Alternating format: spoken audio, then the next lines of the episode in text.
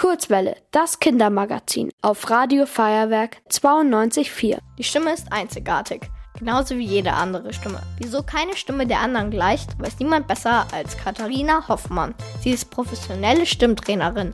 Katharina hört nicht nur die kleinsten Unterschiede, sondern weiß auch noch, wie sie zustande kommen. Das liegt meiner Meinung nach daran, dass wir eigentlich alle einzigartig sind und dann ist es nur logisch, dass auch die Stimme einzigartig ist. Wir sind ja ganz unterschiedliche Charaktere, wir haben unterschiedliches Aussehen, wir sind alle ganz vielfältig und genauso darf das bei der Stimme eben auch sein. Der Klang der Stimme ist auch von Körpermerkmalen abhängig. Zum Beispiel davon, wie alt wir sind, wie groß wir sind und mit welchem Geschlecht wir auf die Welt gekommen sind. Auch unsere Herkunft und unsere Eltern spielen da eine Rolle.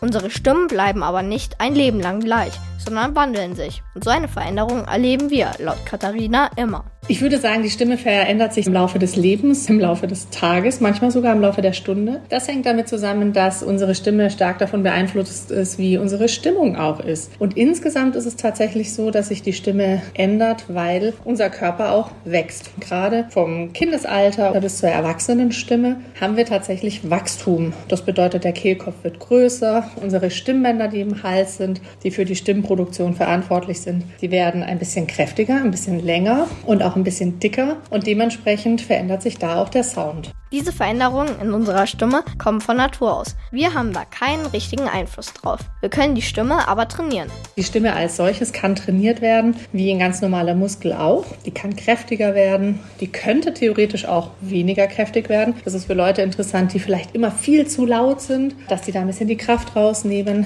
Das funktioniert schon durch Stimmtraining. Ich glaube trotzdem, dass der grundsätzliche Klang der Stimme für immer wahrscheinlich bestehen bleibt. Das ist auch gut so, denn sonst würden wir die Songs von Annenmai Kantereit auch nicht direkt erkennen. Ihr wollt auch ins Radio? Dann macht mit bei der Kurzwelle. Schreibt einfach eine E-Mail an radio@feuerwerk.de.